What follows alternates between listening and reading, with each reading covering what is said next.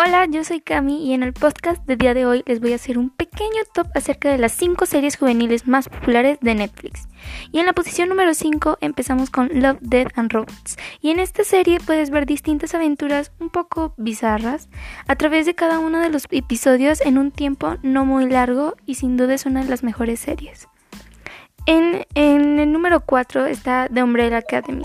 Esta serie nos muestra cómo niños nacidos inexplicablemente son adoptados por alguien que les hace ver los poderes que tienen adentro y cómo aprenden a controlarlos.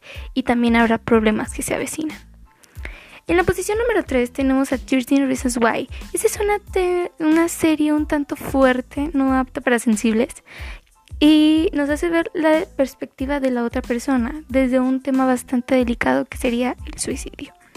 En la posición número 2 tenemos a Dark y esta es una serie muy buena sobre ciencia ficción, suspenso y drama que nos hace presenciar sucesos sobrenaturales y hasta se ha hecho llamar el Stranger Things alemán. Y en la posición número 1, y es una de las mejores y mi favorita, está la serie de Stranger Things, que es la serie más popular en los jóvenes de hoy y nos remota al año de 1983, cuando después de la desaparición de un niño en Hawkins, Indiana, empiezan a suceder cosas bastante extrañas.